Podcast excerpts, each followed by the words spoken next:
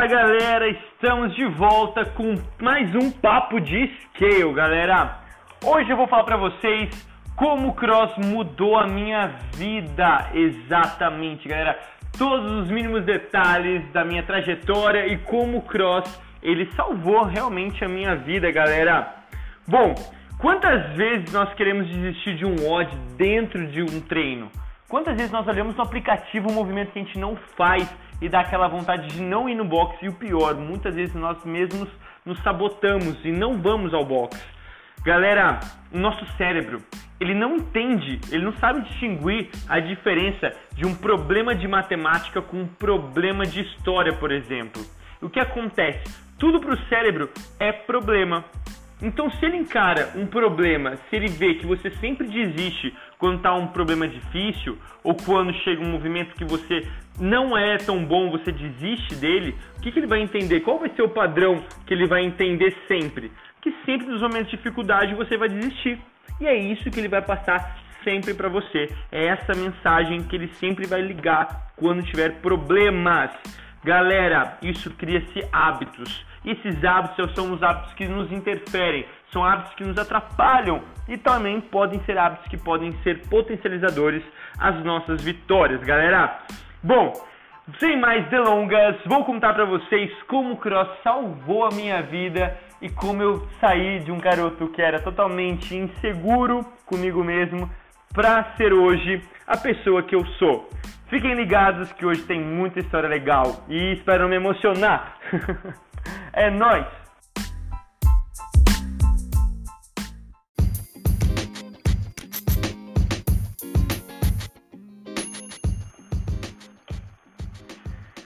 Bom, galera, eu não posso começar esse podcast é, sem contar um pouquinho da minha trajetória, tá bom? É, eu comecei lá em 2008, se eu não me engano, 2007, tinha meus 13, 14 anos, com handball na escola. Foi uma época muito boa, é, sem cobrança, só diversão, jogando com amigos. Em 2000, ai não sei, 2008 eu comecei a jogar no Taubaté. Em 2008 comecei a jogar no Taubaté e foi uma época muito legal também. A gente não ganhava nada. 2009 a gente jogou Federação Paulista primeira equipe cadete de Taubaté jogar a Federação Paulista de Handball. Foi uma emoção muito grande. Em 2008 a gente tinha sido vice-campeão de uma liga, uma liga paulistana. E depois, em 2009, com o mesmo time, a gente foi jogar a Federação, que era uma, uma liga mais forte. E galera, nós perdemos, se eu não me engano, quase todos os jogos daquele ano. Quase todos os jogos daquele ano. Foi um ano bem desafiador, foi um ano que a gente já sabia que ia perder, a gente já entrou derrotado todos os jogos mesmo. E o pior de tudo, em 2009 é, o prefeito cancelou a verba, então a gente não teria time em 2010. Em 2010 eu fui para Pindamonhangaba para continuar jogando e seguindo meu sonho de atleta, de jogador de handball. E galera, eu tava tão acostumado com perder, tava tão acostumado com essa, essa mentalidade, com esse hábito de entrar na quadra e perder, jogando bem, jogando mal e sabia do resultado que isso me influenciou muito na minha vida, galera. Isso me tornou um adolescente mais inseguro, sem confiança, sem saber realmente quem eu sou, para onde eu vou, aquelas perguntas clássicas de adolescente, galera. Então o que aconteceu? Em 2010 eu tive que reaprender a vencer. Foi muito legal, tive uma equipe maravilhosa em Pinda que foi dominando sim a minha cabeça, porque o meu corpo sempre estava do mesmo jeito sempre estava trabalhando forte, sempre estava treinando bem. O que eu precisava mudar para poder dar uma alavancada na minha carreira como atleta era a minha mentalidade. Em 2012, eu fui contratado para jogar em São Caetano, num dos melhores times do Brasil de handball. Tive a oportunidade de jogar, de jogar com atletas de seleção brasileira e me profissionalizei nesse ano jogando é, meu primeiro campeonato adulto. Foi um ano sensacional, tinha 19 aninhos, galera há 10 anos atrás. Foi muito emocionante para mim cantar o hino nacional, poder jogar com os meus ídolos. E o melhor, nosso treinador é um treinador fora de série, um treinador com uma mentalidade muito forte de campeão. O que ele falava pra gente? Vocês não vão cumprimentar os, os ídolos de vocês. Vocês são iguais a eles. Isso foi uma frase que mexeu muito comigo. Eu falei, caraca, é isso mesmo. A gente é igual a ele. Foda-se que ele tem um milhão de títulos a mais que eu. Eu estou no mesmo nível que ele. E foi um ano muito bacana, foi um ano de realizações, foi um ano que eu aprendi a ter a cabeça de campeão. Uma primeira parte de cabeça de campeão. Foi um ano maravilhoso para minha evolução, onde eu também aprendi um pouco mais sobre o meu autoconhecimento, me conhecer melhor sobre situações de estresse, sobre situações desafiadoras e sobre situações que poderiam mudar a história do jogo e da minha vida. Galera, uma coisa muito importante. Em 2012 também, é, eu estava tirando minha habilitação de carro e eu lembro que eu reprovei três vezes, galera. Isso aí, três vezes. Mas eu dirijo bem, tá bom, turma? galera, e aí, o que aconteceu? Eu não tinha confiança nenhuma, nenhuma em mim. Na direção, reprovei a primeira, já fudeu a minha cabeça. A segunda, pior ainda. A terceira, eu falei, já era. Não é eu dirigir mesmo. E aí eu lembro uma frase muito importante que meu pai falou pra mim, falou o seguinte, ó. Olha o seguinte, olha quantas pessoas ruins dirigem hoje. Eu não acredito que você não é capaz de pegar uma habilitação. Isso mexeu comigo. Eu falei, filho da puta, agora que eu vou tirar essa habilitação. Eu tava com tão sangue no olho porque ele me desafiou. E aí eu fui lá e consegui tirar essa minha habilitação. Na última tentativa, senão eu teria que pagar tudo de novo. Ai, que delícia. E galera, isso também me mostrou um ponto muito importante. Foi um desafio que eu tinha cedido, um desafio que eu, eu tinha desistido, que eu achava que eu não iria conseguir mesmo, que estava perdido. E que eu lutei e que eu sofri bastante. Lembro que foi uma época bem difícil aí, de pressão psicológica, mas eu falei: não, eu vou conseguir tirar e fui lá e consegui. Isso já mostra um pouco da nossa personalidade e mostra um pouco de como nós queremos ser. Então, isso foi um ponto muito legal. Isso aconteceu lá em 2019, galera. Turma, em 2013 eu voltei para Taubaté para jogar handball aqui em Taubaté. E foi muito legal porque em 2013, galera, nós ganhamos o primeiro título pan-americano e eu estava no meu segundo ano de faculdade. E aí nós ganhamos o Pan-Americano e iríamos para o Mundial lá no Catar. E nesse ano eu fui cortado, eu fui cortado para jogar o Mundial e fiquei muito chateado, muito chateado. E aí eu estava trabalhando numa, numa academia aqui em Taubaté e aí eles chamaram para a gente conhecer a CrossFit Valley que foi a primeira CrossFit aqui do Vale do Paraíba, que hoje é a Arena 235, lá do Osmar. E foi uma experiência incrível. Lá em 2013 tive a experiência de conhecer, de treinar, fazer meu primeiro treino de cross. E eu falei, meu, eu me encantei. Falei, nossa, que desafiador, que legal, movimentos diferentes. Eu pensei comigo mesmo, se eu não jogasse handball, era isso que eu queria fazer. E foi só aquele gostinho de quero mais. Lá para 2014, eu comecei é, no finalzinho de 2014. Eu lembro que eu estava entrando ali no período de férias do handball e também no meu terceiro ano de faculdade. Eu acabei conhecendo o cross mais próximo e comecei a fazer o cross para melhorar meu condicionamento físico para o handball para a temporada de 2015. Galera, e aí a mágica aconteceu. Eu fui picado pelo mosquito chikungunya, que traz também outros males como o vício do cross. e galera, o que aconteceu? Eu acabei me apaixonando por o cross, é, foi uma mentalidade muito legal. Logo em 2015, em janeiro de 2015, comecei a estagiar já com o cross e foi uma experiência muito legal. Em 2015, como eu ainda jogava handball ainda, eu não poderia treinar porque eu estava ainda aval do handball, então os treinamentos não poderiam ser concorrentes, então teria que esperar até 2016, quando eu saísse do handball, para poder começar a treinar. Mas o que aconteceu? Em 2015 eu observei muitas reações, participei de muitos campeonatos e sabia ensinar técnicas. Naquele ano, galera, eu via no olhar das pessoas quando uma pessoa ia bem e quando outra pessoa ia mal, ou quando a mesma ia bem em certos movimentos e mal em outra. Galera, eu conseguia ter essa visão das pessoas já com a expressão de campeão e com a expressão de perdedor. Isso foi uma coisa que mudou muito na minha cabeça, galera.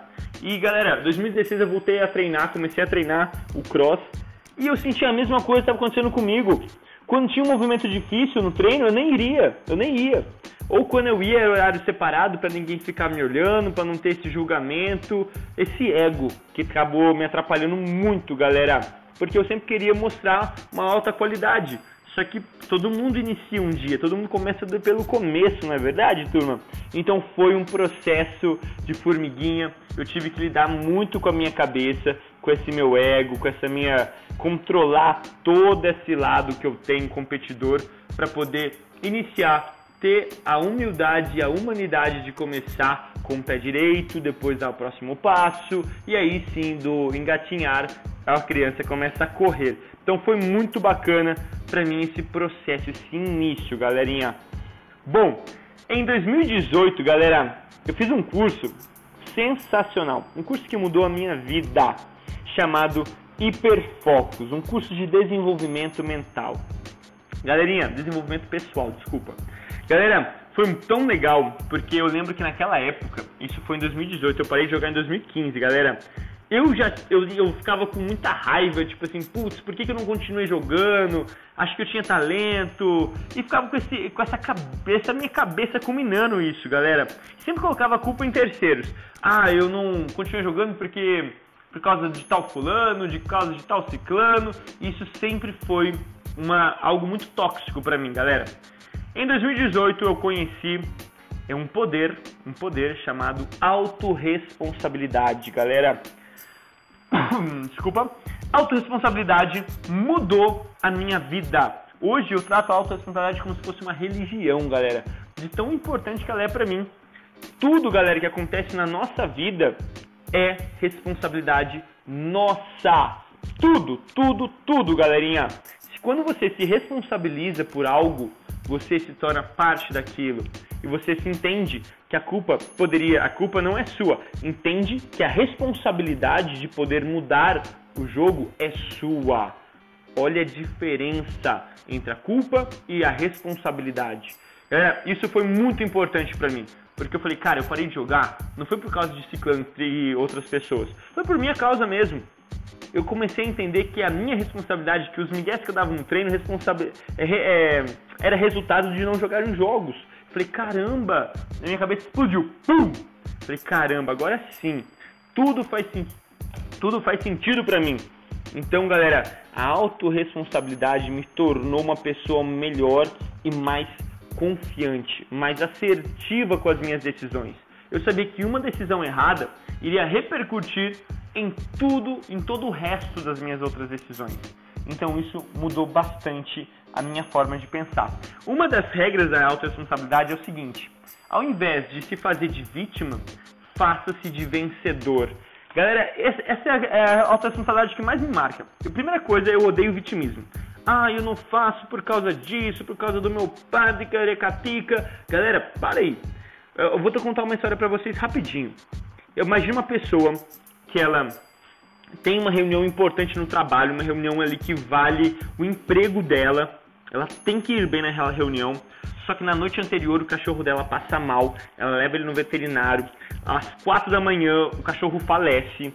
Ela volta para casa, a pessoa volta para casa chorando mal, bate na quina do sofá, quebra o dedinho e chega a hora para ir trabalhar para aquela reunião mega importante. O que, que ela poderia pensar? O que 98% das pessoas pensam, galera? Cara, eu vou mal nessa reunião porque aconteceu com o meu cachorro, porque eu quebrei meu dedo e não dormi. Todo mundo ia botar culpa nisso, galera. É muito mais fácil colocar culpa nisso. É muito mais fácil e confortável se fazer de vítima.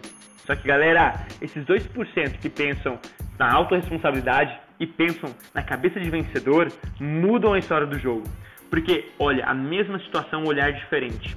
Eu poderia reclamar de tudo isso e botar como desculpa, ou eu poderia, mesmo perdendo meu cachorro de anos, quebrando meu dedo, eu estou aqui na reunião e vou dar o meu melhor. Galera, olha o ar de campeão que eu tô passando. A pessoa fala, o chefe fala assim: caralho, eu vou contratar esse cara, porque isso é autorresponsabilidade, isso é cabeça de campeão, mostra quem realmente você é, a sua personalidade. Se você está dando migué no treino, você dá migué na sua vida. Você rouba no treino umas repetições, é porque você não quer fazer certo na vida também. Você quer realmente pular etapas. Galera, tudo que eu faço no treino eu repercuto na minha vida. Então isso é muito importante. No Hiperfocus e com vários livros de estudo, eu descobri uma tríade, galera, uma tríade que mudou também minha vida, uma forma de pensar. Eu falo que a tríade da vida ela é composta pelo corpo, mente e alma. O que, que significa isso, galera? Eu preciso manter em equilíbrio com essas três bases, três pilares. O corpo, por quê, galera? O corpo vai garantir que você está bem, que você vai ter alimentação, que você vai ter saúde, desculpa, vai ter disciplina, vai ter bons hábitos, galera relacionado ao corpo está relacionado o quê? Alimentação, hidratação, exercícios e sono, galera. O objetivo de trabalhar o corpo é conscientizar e eliminar o máximo de estresse sobre você, sobre o seu corpo. Isso é muito legal. Qual é o benefício que traz trabalhar o corpo, galera? Melhor estado da mente, porque você vai estar com a cabeça melhor, porque seu corpo está bem. Isso vai trazer essa confiança. Maior confiança para fazer qualquer situação do dia a dia. Imagina você vai no chefe, vai fazer aqui essa reunião importante, só que você é, está infeliz com o seu corpo. Você não vai se sentir tão confiante mas você está feliz com o seu corpo, você está no seu auge da, da aptidão física, você está feliz com tudo, galera, e isso vai fazer a diferença na hora de trazer essa energia no seu dia a dia. A mente, galera, a mente te prepara para situações desafiadoras. São valores pessoais, algo que você não vende e a inteligência emocional, galera. Como reagir a uma emoção que está dentro de você. Às vezes a gente sente raiva. Galera, o sentimento não dá pra, pra disfarçar. A gente vai sentir raiva, vai sentir dor, vai sentir. Só que o que a gente pode controlar? A gente não controla isso. A gente controla a reação. Eu tô puto, mas eu vou respirar fundo e vou falar de maneira um pouco mais leve, mais tranquila, ou vou fazer uma piada para quebrar esse, esse clima e a pessoa nem vai perceber que eu fiquei puta porque eu não demonstrei, porque se eu ficasse puto e a pessoa percebesse, iria prejudicar muito mais a situação. Como eu quero resolver, eu faço uma estratégia. E isso, galera, é um trabalho da mente, controlar as nossas emoções em situações de estresse. Depois, nós temos a nossa alma, galera. A alma não está relacionada à religião, tá bom? A alma está relacionada ao equilíbrio. É o equilíbrio, galera. Saber qual é o seu momento de vida, qual é o lado que você vai colocar mais energia, é no seu trabalho, é no seu corpo, é na sua mente, o que priorizar na sua vida no momento atual e o que deixar de lado nos outros momentos, galera. A tríade da vida, galera, me fez é, realmente analisar muito bem aonde eu tô, como eu quero ser, o que eu preciso priorizar, o que eu preciso deixar de lado um, um, nessa fase da vida, ou nas fases da vida que eu me encontrava, para poder dar um passo maior aonde eu quero estar, seja profissional, seja pessoal, seja qualquer outro lado. Então isso, galera, faz a gente entender melhor como pode ser forte esse controle dessa, dessa tríade da vida juntamente com a alta responsabilidade, galera. O que acontece, galera?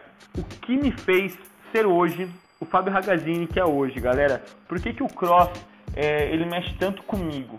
Porque o cross ele é capaz de mudar a vida, galera. Eu já vi o cross salvando pessoas da depressão. Eu não estou falando que a modalidade ou que é, a forma de treinamento, a metodologia de treinamento é diferente das outras, galera. Não, eu estou falando que o cross é o que eu vivo. Eu estou falando cross é a metodologia que eu vi ter resultados, mas isso não difere da corrida, da natação, da musculação, ok, turma?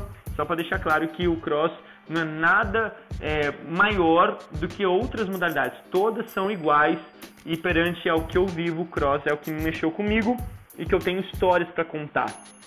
Eu já vi alunos, galera, saindo da depressão. Eu já vi alunos ganhando aquela confiança que não tinham antes se soltando, sendo pessoas melhores através da atividade física em grupo, através do cross. Então isso, galera, é sensacional. Quando eu mudo o meu corpo, eu mudo a minha mente. Isso faz eu ter mais confiança e energia para o meu dia a dia, galera. E me conhecendo, quando eu me conheço, além de trabalhar tudo isso, galera, eu tenho um poder do autoconhecimento, eu sei o que eu quero, eu sei o que eu não quero, muda muito mais a minha vida para poder ser a pessoa que eu quero. Eu encurto tempo de resultado. Um resultado que demorar 30, sei lá, 30 meses, vamos colocar ali um ano e, sei lá, dois anos e pouco, eu consigo fazer esse resultado acontecer em um ano ou menos, porque eu sei o que eu quero. Então eu sei o que não, o que saber dizer não do que continuar dizendo sim. Muitas pessoas falam de foco. Não, tem que ter foco na alimentação, foco no treinamento. Mas o que é foco, galera? Foco é o poder de saber dizer não. Quando eu sei dizer não, eu estou focado na minha alimentação, então vou dizer não para doce. Estou focado na minha, no meu exercício físico, então vou saber dizer não para sair, para tomar uma breja com os meus amigos, sei lá. Ou eu vou sair com meus amigos, mas vou tomar uma água. Então isso, galera, é muito importante, autoconhecimento. Galera, quero contar uma história, duas histórias muito importantes para vocês, galera.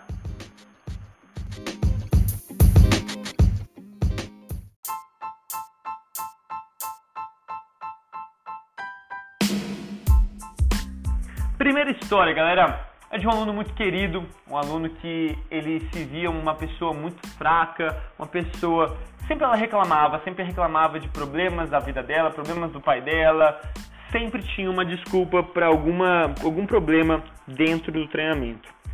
E foi muito legal que através da atividade física, através da conversa com todo mundo, através, através do, do contato social ali com pessoas, ele se conectando com outras pessoas, ele saiu da depressão, assumiu a sua homossexualidade e hoje ele vive feliz sendo quem ele é através do cross, através da atividade física, galera. Atividade física é atividade em grupo, social, da comunidade, que ele está feliz com a comunidade, ele está feliz de estar aceito do jeito que ele é. Isso, galera, foi sensacional. Isso é uma história que me emociona toda vez que eu conto sobre essa história, galera. Outra história importante que eu quero contar para vocês é de um aluno que ele sempre me falou que ele era fraco nas pernas. Sempre, sempre, todo dia. Ah, não, hoje pronto squat. Ah, mas é que eu sou fraco de perna. Ele tem quase 2 metros de altura, grande, forte pra caramba. Não, fraco, minhas pernas são fracas por causa disso, por causa daquilo. Aí certo dia eu perguntei pra ele assim, irmão, beleza, suas pernas são fracas, mas você treina 100%, você treina com convicção front squat ou back squat quando tem técnica? Ah, não, eu treino no meu limite. Ah, entendi. Enquanto você treinar no seu limite, você sempre vai ser fraco de perna. A partir do momento que você se dedicar, treinar forte como você treina um snatch, com certeza suas pernas também ficarão fortes e a sua cabeça vai mudar. Galera, foi muito bacana porque através disso a gente conseguiu melhorar muito o seu PR. Ele percebeu que realmente ele estava, ele era responsável por não ter força de perna. Ele mesmo era o seu próprio vilão. E isso fez com que ele conseguisse evoluir cada vez mais dentro da modalidade e gerasse essa confiança no dia a dia dele. Então isso foi muito, muito legal.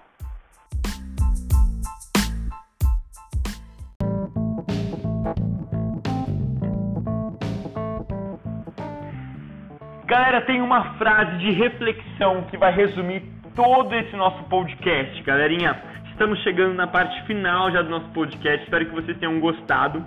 E a frase de reflexão é: Cada um é responsável pela barriga que tem. Galera, para de botar desculpa. Para de botar desculpa, para de falar que é sua genética, que é qualquer coisa. Todo mundo é responsável pela barriga que tem. Você não está feliz? Treina mais, se alimenta melhor. Não se faça de vítima, faça-se de vencedor. Uh!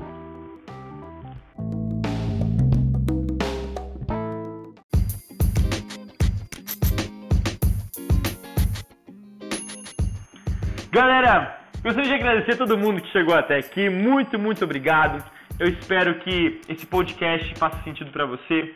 Espero que essas histórias que eu contei, um pouquinho da minha trajetória, tá, faça uma mudança talvez em você, que faça você visualizar às vezes a modalidade com outros olhos, que faça você ser uma pessoa melhor. Esse é o nosso grande objetivo. Muito obrigado, galera. Até o próximo Papo de Scale. E é nóis. Valeu!